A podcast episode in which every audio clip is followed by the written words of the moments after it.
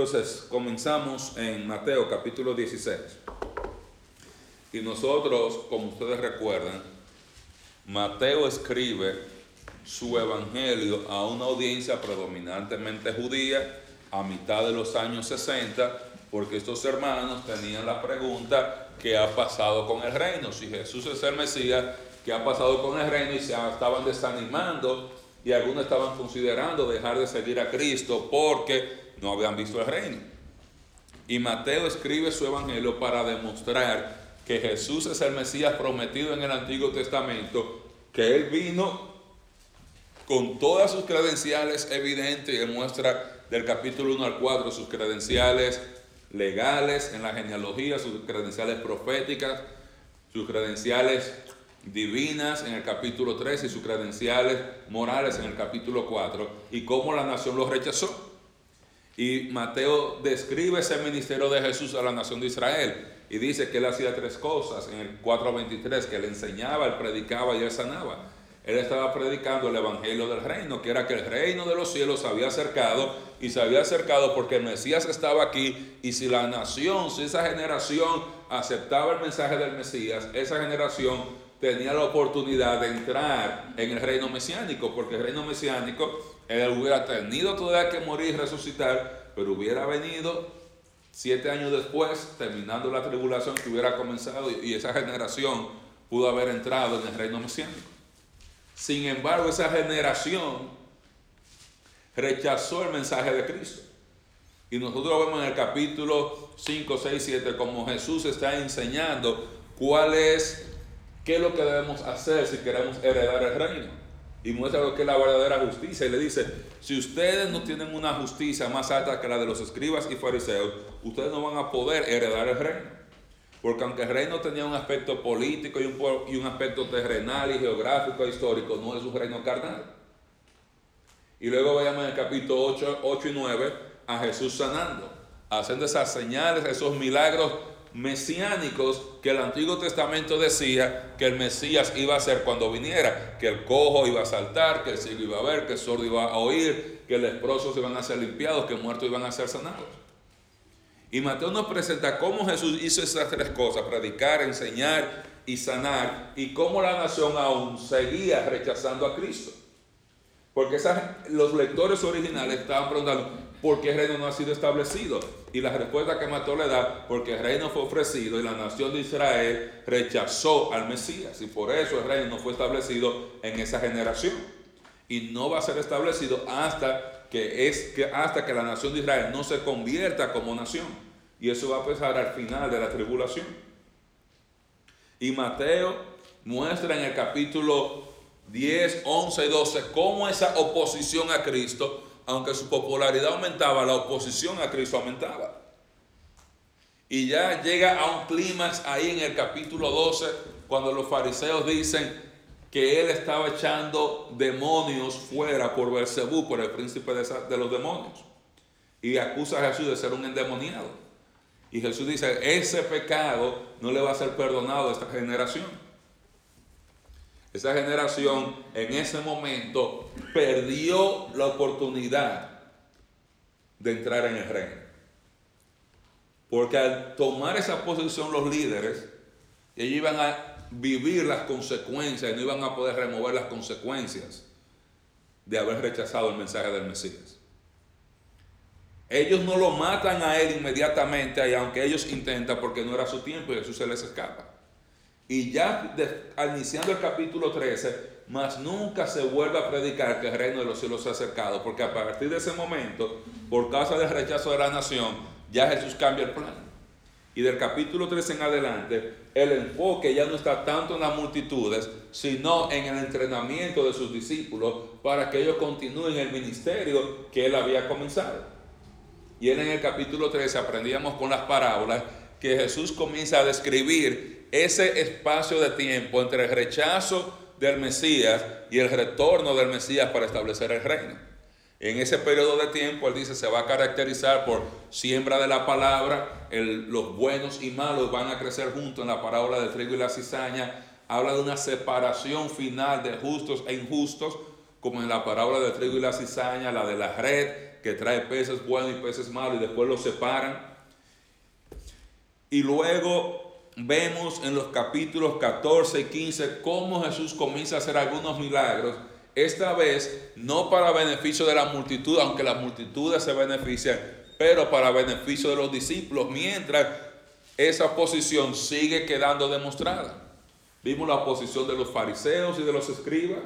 Vimos la oposición cuando él fue a Gadara, cuando le dicen vete de aquí. Vimos la oposición en Capernaum, en, en Galilea, en Nazaret, en Tiro, perdón, en,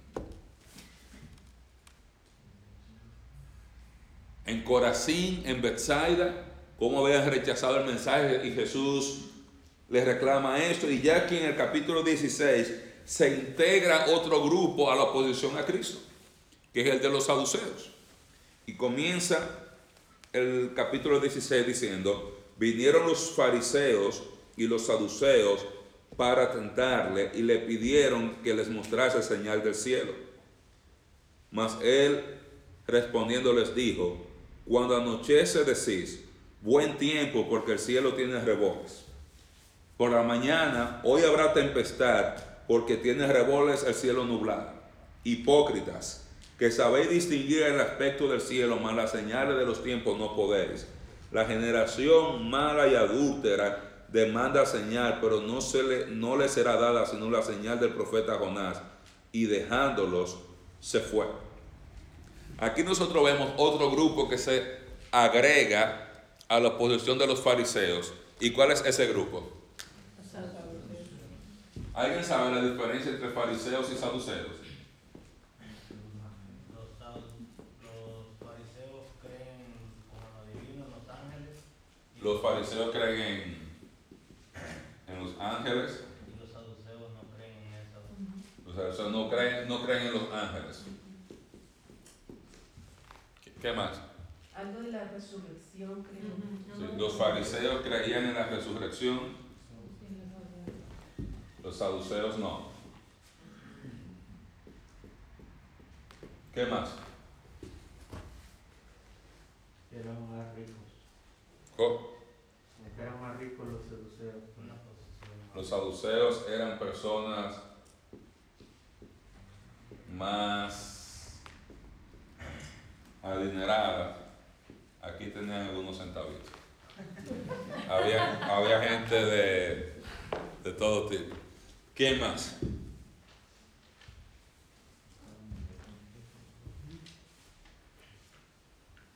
Los fariseos creían en lo sobrenatural. Por eso creían en la resurrección, en los ángeles, en milagros. Los saduceos negaban lo sobrenatural. No existen ángeles, no existen milagros, no hay resurrección, no hay infierno. Cuando uno se muere se acabó para el hoyo y ya muerto el perro se acabó la rabia. ¿Qué más? Los saduceos solamente, su enfoque solamente estaba en la Torá, en los primeros cinco libros. Los fariseos veían todo el Antiguo Testamento como inspirado. Y los fariseos eran mucho más estrictos en todas sus costumbres, etcétera, etcétera. Los saduceos eran más liberales que los fariseos. Y obviamente los saduceos tenían mejor relación con Roma y con los romanos. Eran más políticamente activos que, que los fariseos, que no se llevaban con los romanos. ¿Será por su posición económica? Claro, por, por la plata baila el mono, hermano. Por la plata ha bailado el mono desde el principio. O sea, una de las amenazas de Cristo tener a él pensando, bueno, y si este viene y se hace rey, y gente viene y viene Roma y nos destruye, se nos pierde, perdemos ñe. Entonces, ¿qué hay que hacer? Hay que eliminarlo para mantener la estabilidad económica. Muy parecido a lo que pasa hoy día. Los fariseos, sí, ellos no eran muy amigos de, de los romanos. Esos no eran amigos de nadie, ellos eran amigos de sí mismos solamente. Pero el enemigo de mi enemigo es mi amigo. Entonces, aunque ellos no se llevaban, los dos coinciden, tienen, encuentran algo en común que los une, y es su desagrado por Cristo. Entonces aquí ellos se unen para atacar a Jesús. Para atacar a Jesús. Y usted se va a dar cuenta que varias veces, tanto Jesús como Pablo, cuando eh, venían los fariseos y los saduc- y los saduceos, decían cosas que lo dejaban a ellos peleando. Por ejemplo, una vez dicen a Pablo, ellos comienzan a acusarlo, y dice, a mí se me acusa aquí por mi esperanza en la resurrección de los muertos. Y ahí comienzan entonces ya a pelear los saduceos. No, no es resurrección, los fariseos sí hay, entonces se matan entre ellos y Pablo se va tranquilito. Para que usted vea. Entonces, estos, estos dos grupos se unifican y ya con esto hemos visto el rechazo no solamente de los fariseos, ahora están los saduceos, vimos el rechazo de Herodes, vimos el rechazo de la población eh, en general. Entonces, ¿qué Mateo está diciendo? Cada, cada área, cada grupo en la nación de Israel rechazó al Mesías. Ese reino que fue ofrecido no fue establecido inmediatamente porque para aceptar el reino tenían que aceptar al Mesías. Para entrar en el reino tenían que creer en el Mesías. Y aquí él pone este ejemplo donde aún los saduceos vienen y se unen y vienen hacia Jesús y dice, es para tentarle, le pidieron que una señal del cielo. O sea, a un milagro. ¿Cómo un milagro? Y todo lo que él había hecho ya, que estaban documentados. Obviamente ellos no están buscando un milagro para decir, ese es el Mesías, yo quiero creer. Ellos estaban buscando una manera de ellos poder acusar a Jesús, de ver si él fallaba, de tirarle una cascarita, a ver si rebalaba, y entonces por tener con qué acusarlo.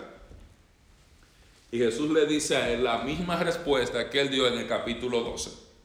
Que es la misma pregunta que los fariseos hicieron ellos solos, ahora lo hacen con los saduceos, cuando ellos piden una señal. Y Jesús le dice, cuando anochece decís buen tiempo porque el cielo tiene reboles y por la mañana hoy habrá tempestad porque viene siendo nublado. Dice, hipócritas, tienen la habilidad de distinguir el aspecto del cielo pero no las señales de los tiempos. Esta, cuando ustedes ponen atención, tanta atención mirando al cielo que ustedes tienen la habilidad de decir va a llover o no va a llover. Tienen la habilidad de decir hay un buen tiempo, hay mal tiempo. Va a haber tormenta o no hay tormenta.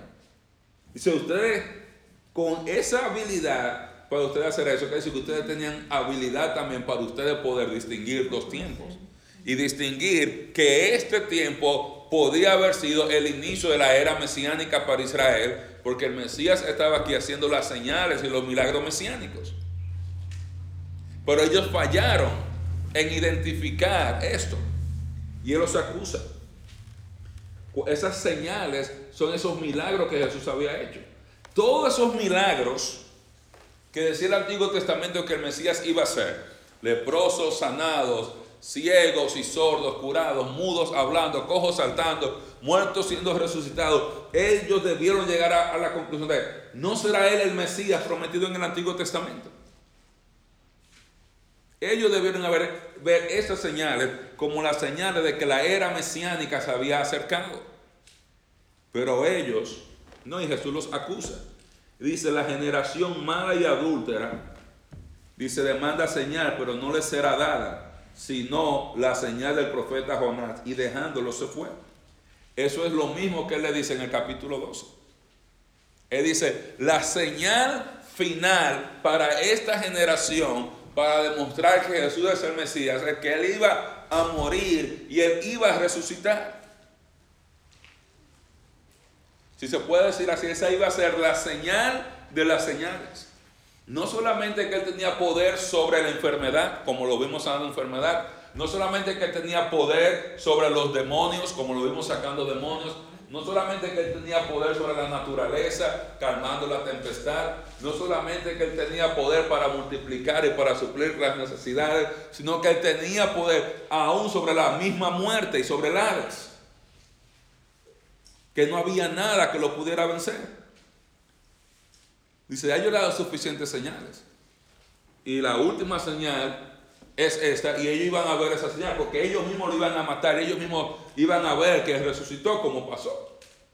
Él murió, ellos lo mataron, él resucitó y ellos vieron que resucitó, pero aún así pagaron a los guardias para que dijeron que se habían robado el cuerpo. Dice, generación mala y adúltera. Demanda señal, pero no le será dada, sino la señal de Jonás.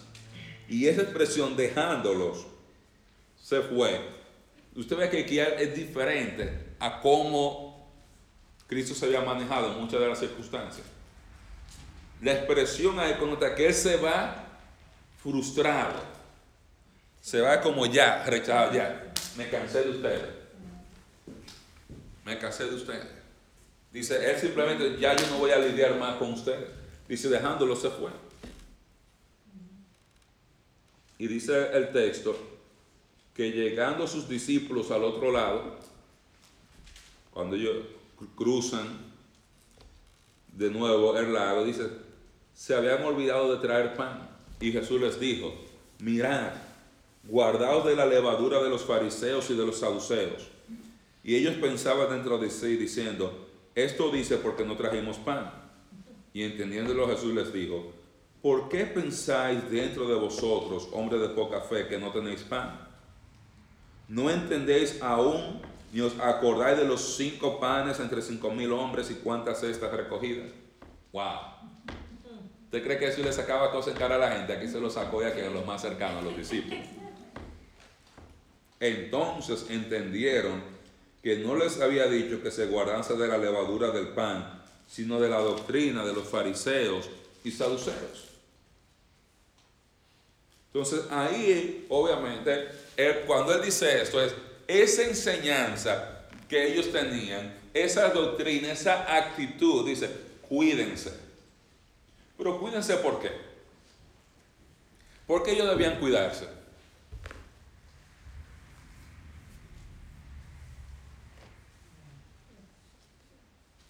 Porque no eran, no eran correctos lo que ellos No eran correctos.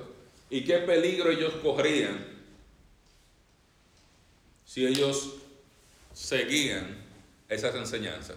Contaminar. Pe- Contaminarse. Explica más qué significa contaminarse. Por la levadura, ¿no? Sí. Es la que afectaba el pan, con tantito ya fermenta todo. Sí. ¿Y cómo se aplica a los discípulos? ¿Cómo se aplica la ilustración a los discípulos? Posiblemente iba a haber confusión, iban a decir la verdad, o sea, la verdad iba- a estar eh, eh, como confundida, como no clara. Eh, Misra. que podrían tomar la misma actitud que ellos. Podían tomar la misma actitud que ellos. La levadura fermenta, hace crecer. La doctrina de ellos igual podía crecer en ellos y podía dañar su actitud, llegar a desarrollar la misma actitud, llegar a tener, no perder su vida eterna. Pero recuérdense lo que le dicen en Mateo capítulo 5. Si vuestra justicia no es mayor que la de los escribas y fariseos, ustedes no van a heredar el reino. Ellos tenían que mantenerse fiel a la enseñanza de Cristo. Y mientras todo este grupo está acusando a Cristo, está atacando a Cristo, Él le dice esto y se aparta con ellos a Cesarea de Filipo. Eso era una ciudad básicamente gentil al norte de Israel y dice, viniendo Jesús a la región de Cesarea de Filipo, preguntó a sus discípulos diciendo, ¿quién dicen los hombres que es el Hijo del Hombre? Ellos dijeron, unos Juan el Bautista, otros Elías y otros Jeremías o algunos o algunos de los profetas. Él les dijo, ¿y vosotros quién decís que soy yo? Respondiendo Simón Pedro dijo, tú eres el Cristo, el Hijo del Dios viviente.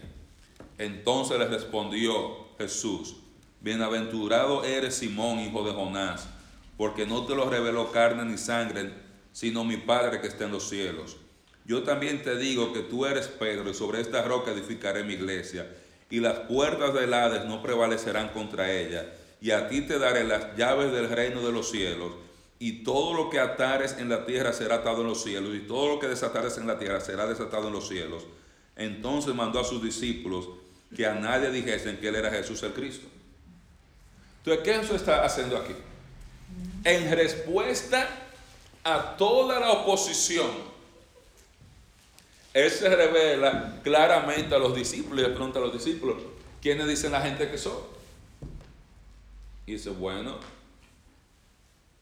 no todo el mundo está convencido que tú eres el Mesías. Algunos dicen que tú eres Juan el Bautista, porque su ministerio tenía similaridades con el de Juan el Bautista. ¿Qué similaridades tenía? ¿Cómo? Que ofrecían el reino, o sea, arrepentidos, que el reino de los cielos se ha acercado. Muy bien. Él tenía similaridades en su ministerio con Elías, como cuáles?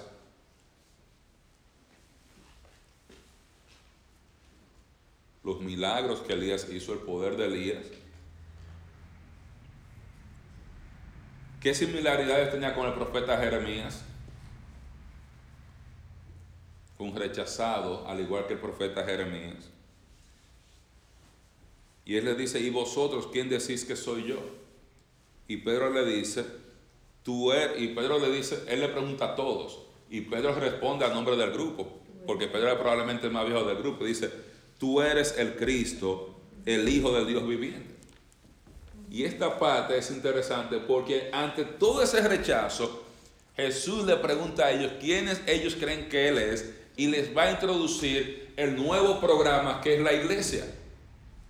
Dice, ante el rechazo de Israel, dice, yo voy a construir un nuevo plan, que es la iglesia, en la cual ustedes van a participar. Ustedes, yo voy a fundar la iglesia sobre ustedes por causa del rechazo de la nación de Israel. Yo voy a estar usando esa iglesia. Es la primera mención de la iglesia en el Nuevo Testamento. Y todavía él, dice, él no dice que la iglesia eran judíos y gentiles, no dice que la manera que se va a gobernar, dice simplemente la rebelde, dice iglesia, que significa literalmente mi asamblea. Él está diciendo, con, tan, con todo este rechazo, los que están, los que creen esto que ustedes creen, que yo soy el Cristo, el Hijo de Dios, van a, a, llegar a participar de esa asamblea de creyentes, donde va a haber gente de todo pueblo, de toda lengua y de toda nación. Y ahora esa expresión, tú eres el Cristo, el Hijo de Dios viviente, esa expresión es mucho más que simplemente un título. Cuando te, le dicen a él, tú eres el Cristo, ¿qué le están diciendo? Tú eres el Mesías prometido en el Antiguo Testamento. ¿Y qué iba a ser el, el Mesías prometido en el Antiguo Testamento?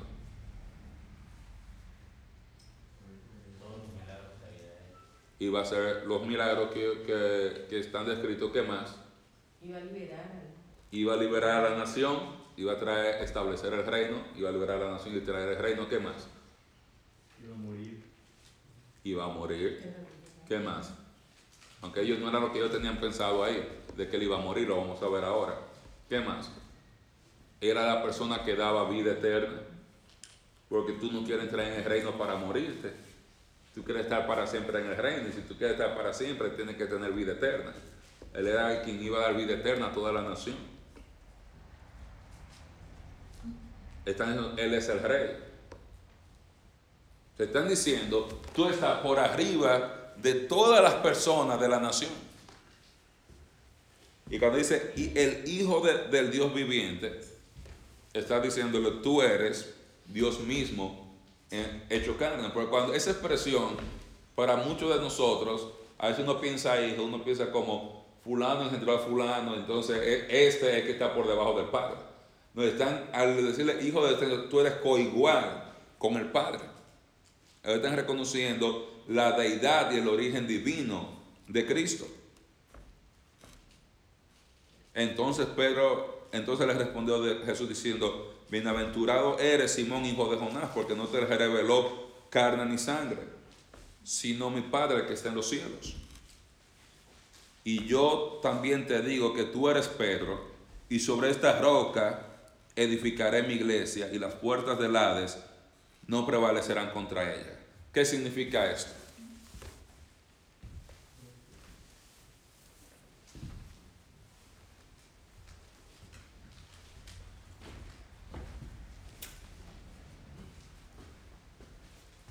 ¿Qué significa esto?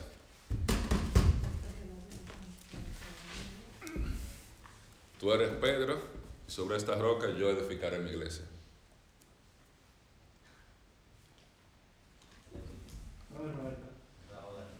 ¿Cómo? Ah, William, ¿ah, ¿qué William? ¿Qué significa eso? Yo estoy esperando que diga preguntarme. Alex. que, que iba a ser como de los, no quiero decir fundadores, como de los que iban a poner la base. ¿Quién? Pedro, ¿Estás preguntando o afirmando? estoy afirmando. Y Pedro significa roca, entonces está como diciendo roca sobre esta roca. voy a-". Bueno, él usa dos palabras di- diferentes. Dice, tú eres Petros y sobre esta Petra yo edificaré mi iglesia. Usa dos palabras diferentes. Es un juego de palabras que no se puede, que no necesariamente eh, lo entendemos en español como se ve en el idioma original. Bueno, yo creo que la iglesia, pero quiere decir que la iglesia no iba a caer porque ya al creer en, él, en Jesucristo, el Jade no tenía... no Sí, pero usted se me está yendo, se me está adelantando un versículo. Tú eres Pedro y sobre esta roca yo edificaré mi iglesia. Sí, por eso no se me vaya adelante, vamos a la, primera parte. Usted va muy rápido, hermana. Eso no quiere decir que Pedro fue el primer papa. No. Eso es, lo que dice la- eso es lo que dice la iglesia popular. Pedro, eh, Pedro es el primer papa, ese es el, el versículo que usan. Él fue el fundador de la iglesia. Entonces, la expresión que dice ahí es, tú eres Pedro, tú eres Pedro, dice ahí Petros, que es una palabra singular, significa una piedra pequeña. Y sobre esta piedra, que es una roca grande, yo voy a edificar mi iglesia. Y usted va a encontrar siempre mucha confusión acerca cuál es la roca ahí. ¿Cuál es la roca que cuál es la roca ahí? Mucha gente va a decir la roca es Cristo y yo voy a edificar la iglesia sobre mí mismo. Otras personas dicen, no, eh, la roca es la verdad que dijo Pedro. Y otros decimos es la roca sobre la cual van a edificar la iglesia y eh, está apuntando hacia los doce discípulos que están ahí. O sea, tú eres Pedro y sobre esta Petra, que puede ser plural, una piedra grande compuesta de muchas otras piedras, yo voy a edificar mi iglesia. Y cuando usted va a Efesios capítulo 2, verso 20, dice que la iglesia está edificada sobre cuál fundamento? El de los apóstoles. Se está diciendo, yo voy a edificar mi iglesia sobre el fundamento de ustedes, de este, de este grupo pequeño y fiel que ha creído que yo soy el Cristo, el Hijo del Dios viviente, y no sobre toda esta nación y toda esta gente que han estado rechazando continuamente eh, esa verdad. Por eso, todo el Nuevo Testamento, que es por lo que la ig- iglesia se rige, ¿quién escribió el, es- es el Nuevo Testamento? Los apóstoles. Los apóstoles. Todos los libros del Nuevo Testamento fueron escritos por, por los apóstoles o tenían que ser avalados directamente por un apóstol. Por ejemplo, Lucas fue avalado por Pablo. Marcos fue avalado por Pedro. Y Santiago y Judas, que fueron los medio hermanos de Jesús, fueron avalados por Santiago y por Pedro, junto con el grupo de los ancianos de la, de la iglesia de Jerusalén. Pero ellos fueron todos los que escribieron todo el Nuevo Testamento.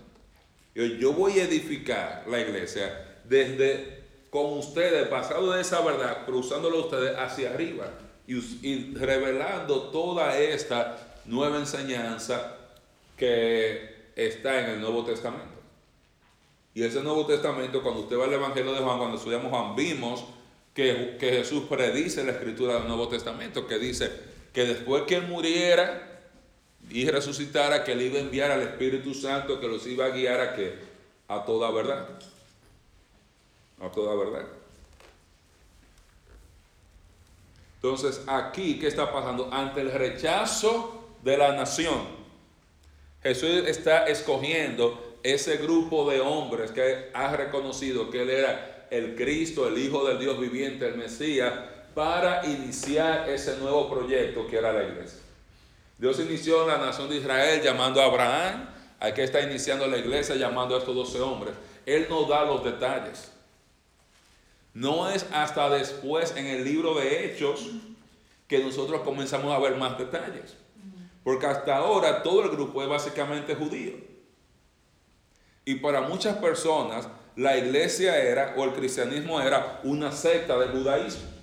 Y todo lo que usted ve hecho en las epístolas, usted ve la iglesia peleando con, como dicen aquí, los dolores de crecimiento entre el judaísmo y llegando a entender los creyentes que la iglesia era un proyecto separado al de la nación de Israel. Por eso tantas veces usted ve que Pablo en Gálatas, en Romanos, en tantos libros, tienen que hablar tanto de judíos y gentiles, y judíos y gentiles, la unión un solo cuerpo, un solo bautismo, un solo pueblo, etcétera, etcétera.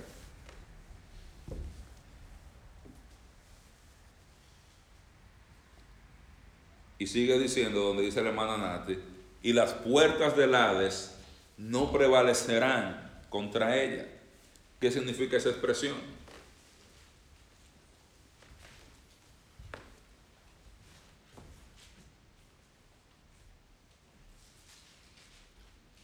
Que las puertas del Hades no prevalecerán contra ella.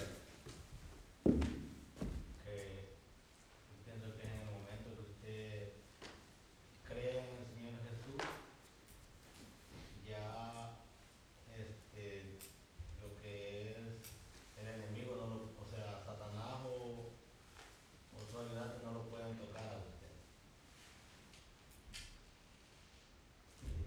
Eh, dale. Más, Más o menos. ¿Quién quiere refinar? ¿Quién quiere agregar algo más? Mira lo que dice el texto, lea. Eso, eso está escrito ahí, eso no lo escribí yo.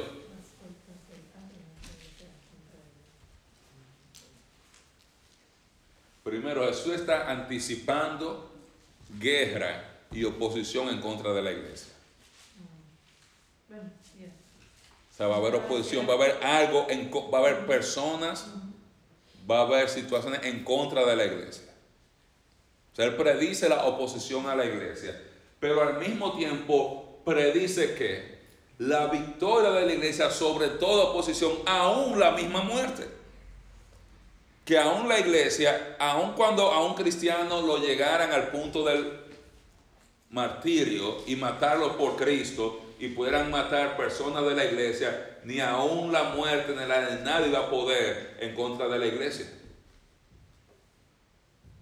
Porque la, la iglesia va a estar victoriosa aún por arriba de la muerte. Está diciendo, aún la situación más extrema, aunque tú quisieras eliminarlo físicamente, tú nunca puedes matar la iglesia. O sea, anticipa una lucha, anticipa una guerra entre la iglesia y la oposición, porque él está revelando esto a los discípulos diciendo, ustedes han visto toda esta oposición, lo que Mateo le está diciendo a los creyentes, que él les escribe, porque están preocupados, ¿dónde está el reino? Él está diciendo, miren, la nación rechazó el reino, y por ese rechazo del reino, él comenzó con los doce apóstoles este nuevo proyecto que es la iglesia, del cual nosotros formamos parte y que va a tener un poder increíble aún en contra de la muerte por causa de tener un lugar especial en el plan de Dios para la humanidad. Porque acuérdense que Mateo le está escribiendo a esa generación que está preocupada. Yo no veo el reino. Y él está diciendo, señores, es- el reino no va a estar establecido inmediatamente ahora. Nosotros probablemente no vamos a ver ese reino, lo que le está diciendo. ¿Qué le está diciendo? Aunque todos debían esperar y, creían, el Señor puede venir en cualquier momento. Pues ahora mismo estamos viendo en esta era de la iglesia que es este programa donde Dios decidió unir judíos y gentiles en un solo cuerpo por la fe en Cristo hasta que llegue el momento de lidiar una vez más con Israel por causa del rechazo del Mesías. Israel iba a entrar en un periodo de disciplina de Dios que comienza en el año 70 con la destrucción de Jerusalén por el general Tito y continúa hasta ahora. Aunque ellos volvieron en el año 48 después de la Segunda Guerra Mundial, Israel todavía está bajo la disciplina de Dios. Entonces Jesús no solamente anticipa la formación de la iglesia, Él anticipa la oposición a la iglesia, pero Él anticipa la victoria de la iglesia. La victoria de la iglesia. Y eso debía servir de estímulo para estos creyentes que estaban preocupados que la persecución estaba aumentando, dicen, aunque va a haber oposición para nosotros, para la iglesia, y quisiéramos estar en el reino ahora mismo, tenemos que seguir a Jesús con fidelidad, porque ni aún la muerte, ni el Hades, y estamos hablando de gente que están leyendo esto mientras Nerón está quemando cristianos y echándole cristianos a los leones allá en Roma. Dicen, ni aún la muerte va a poder en contra de la iglesia. Y dice, y a ti te daré las llaves del reino de los cielos. Y todo lo que atares en la tierra será atado en los cielos. Y todo lo que desatares en la tierra será desatado en los cielos. Entonces mandó a sus discípulos que a nadie dijesen que él era Jesús el Cristo. ¿Y qué significa esta expresión? A ti te daré la llave de los cielos. Las llaves del reino de los cielos. Vamos a Roberto. Usted que, que está ahí como un cañón.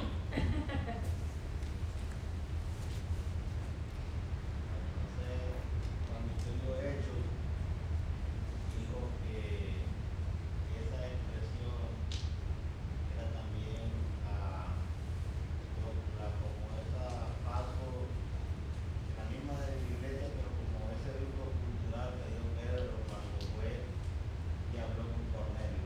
No, no sé, estoy más o menos. No, varón, usted, usted la razón por la cual yo voy a dormir más contento hoy. Por lo menos alguien puso cuando estudiamos hechos. Por lo menos usted. Entonces él está diciendo, pero yo te voy a dar la llave de los cielos. Del reino de los cielos. O sea, está hablando del rol importante que Pedro iba a tener en el grupo de los apóstoles. Y le tocó ese privilegio porque fue el vocero que dijo, tú eres el Cristo, el Hijo de Dios viviente. Y dijo, bueno, tú fuiste el vocero ahora, tú vas a ser vocero también después. Y él utiliza la llave de los cielos primero cuando da ese primer sermón en el libro de los Hechos, donde se convierten cinco mil y pico de personas y comienzan judíos a llegar a Cristo. Recuerden cuando Jesús muere, resucita y se va, hay 120. El domingo teníamos 122 personas en la iglesia. O sea, Jesús deja 120 personas después de tres años y medio. Pedro predica, viene 5 mil. Pero los samaritanos no recibieron el Espíritu Santo hasta que Pedro fue y predicó allá. Y los gentiles no recibieron el Espíritu Santo hasta que él fue y predicó donde el Cornelio. O sea, él, Pedro, fue quien inauguró, abrió las puertas del reino que no solamente que era para los judíos en la iglesia, sino también samaritanos y todos los gentiles. A él era el quien le tocaba certificar que tanto judíos como gentiles, incluyendo los samaritanos, eran bienvenidos en este nuevo pueblo de Dios que es la iglesia, que es su asamblea, que iba a estar compuesto por todos aquellos que crean que Jesús es el Cristo, el Hijo de Dios viviente. Y recuerde que a Pedro lo acusaron por haberse ido a la casa de Cornelio. Le dijeron, tú estabas en una casa de un gentil, ¿qué tú haces con ellos? Y Pedro tiene que usar su liderazgo y explicar la obra que Dios estaba haciendo en ellos.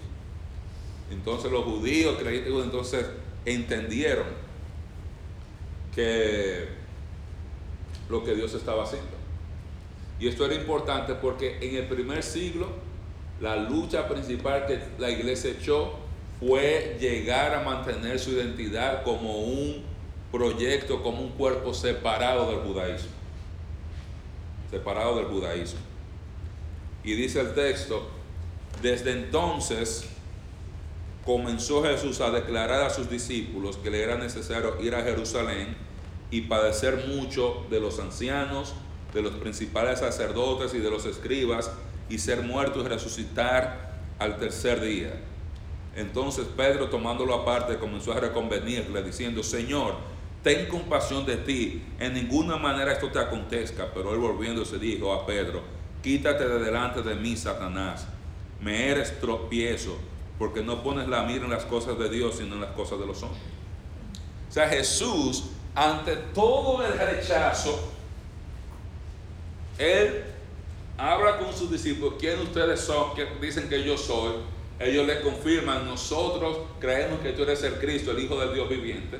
Él dice, yo voy a edificar la iglesia en ustedes. Y él inmediatamente comienza a anticipar su muerte. Hasta ese momento Jesús no le dice a ellos que él va a morir. Es la primera vez que él habla claramente, yo voy a morir y voy a resucitar. No quiere decir que ellos entendieron esto. Si ellos hubieran entendido, le hubieran dicho, ay, qué bueno, vamos todos para allá. Vemos cuando muera, nos ponemos contentos y tempranito estamos esperando que abran la piedra, que muevan la piedra de la tumba. Pero ellos no entendían. Ellos no entendían que el Mesías tenía que morir y resucitar y pagar por todos los pecados de la humanidad.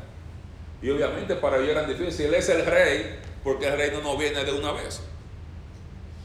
Para muchos de ellos, como ya he explicado antes, usted ve el Antiguo Testamento que habla de los sufrimientos del Mesías, la gloria del Mesías, y para muchas de esas personas era difícil entender que el Mesías venía dos veces. Para algunos creían que era un Mesías sufriente y otros un Mesías glorioso, otros decían el sufrimiento para Israel, la gloria para el Mesías, pero no entendían que el Mesías iba a venir dos veces, una primera vez para morir por los pecados de la humanidad y una segunda vez para establecer su reino aquí sobre la tierra. Ahora es interesante cómo Jesús le dice a Pedro, es bendito eres. Eso no, eso no te lo reveló carne ni sangre, sino mi Padre. Y al poco tiempo, apártate de mí, Satanás. Mira lo fácil que uno puede cambiar de posición como creyente, por lo cual hay que estar, eh, hay que ser cuidadoso y cuidar nuestra comunión y cuidar lo que uno pone en la casa. No había entendido. Obviamente no le está diciendo a, Pedro, tú eres un inconverso. Esa mentalidad es una mentalidad mundana. O sea, aparte te dice, tú eres tropiezo. O sea, cualquier persona que ofrece a un creyente que salir del sufrimiento o buscar un atajo y para no sufrir por Cristo es un tropiezo. Porque mira lo que dice Pedro, ten compasión de ti. Oye, tú no tienes pena de ti mismo. No, yo no me tengo que tener pena. No te da pena que tú vas a sufrir, no. Jesús dice, Él vio el gozo puesto delante de Él, dice Hebreos. Y dice, Él sufrió la cruz sin ningún problema, por el gozo, porque tenía una, una perspectiva eterna. Él sabía el resultado que iba a venir de, la cruz. De manera que esa oposición y ese rechazo al Mesías de parte de la nación de Israel hace que esa propuesta del reino sea retirada. Ya después que en el capítulo 12 llega al clímax y ellos dicen ya lo vamos a matar, él es un endemoniado, no lo queremos, mas nunca Jesús vuelve a predicar que el reino se ha acercado. Él dice que esa generación, ese pecado no le iba a ser perdonado. De ahí en adelante él comienza a preparar a sus discípulos para lo, las próximas cosas que vienen, incluyendo su muerte y su resurrección. Y ese nuevo proyecto o ese nuevo misterio que es la iglesia, que no había sido revelado en el Antiguo Testamento. Y Pablo va a hablar en Efesios de que la iglesia es un misterio. Y un misterio es que una verdad que no puede ser conocida a menos que Dios la revele. Y la iglesia no estaba revelada en el Antiguo Testamento. Y aquí está siendo revelada por Cristo a sus discípulos acerca, para que ellos vean qué es lo que ellos van a hacer después de su partida. Y eso es lo que Él sigue haciendo, entrenándolo a ellos. No vuelve más a decir el reino se ha acercado. Entonces, ¿qué debían entender los lectores al leer esto? Nosotros somos parte de la iglesia, un cuerpo de judíos y gentiles. El reino viene y va a ser establecido. Lamentablemente no puede ser establecido hasta que la nación no se convierta.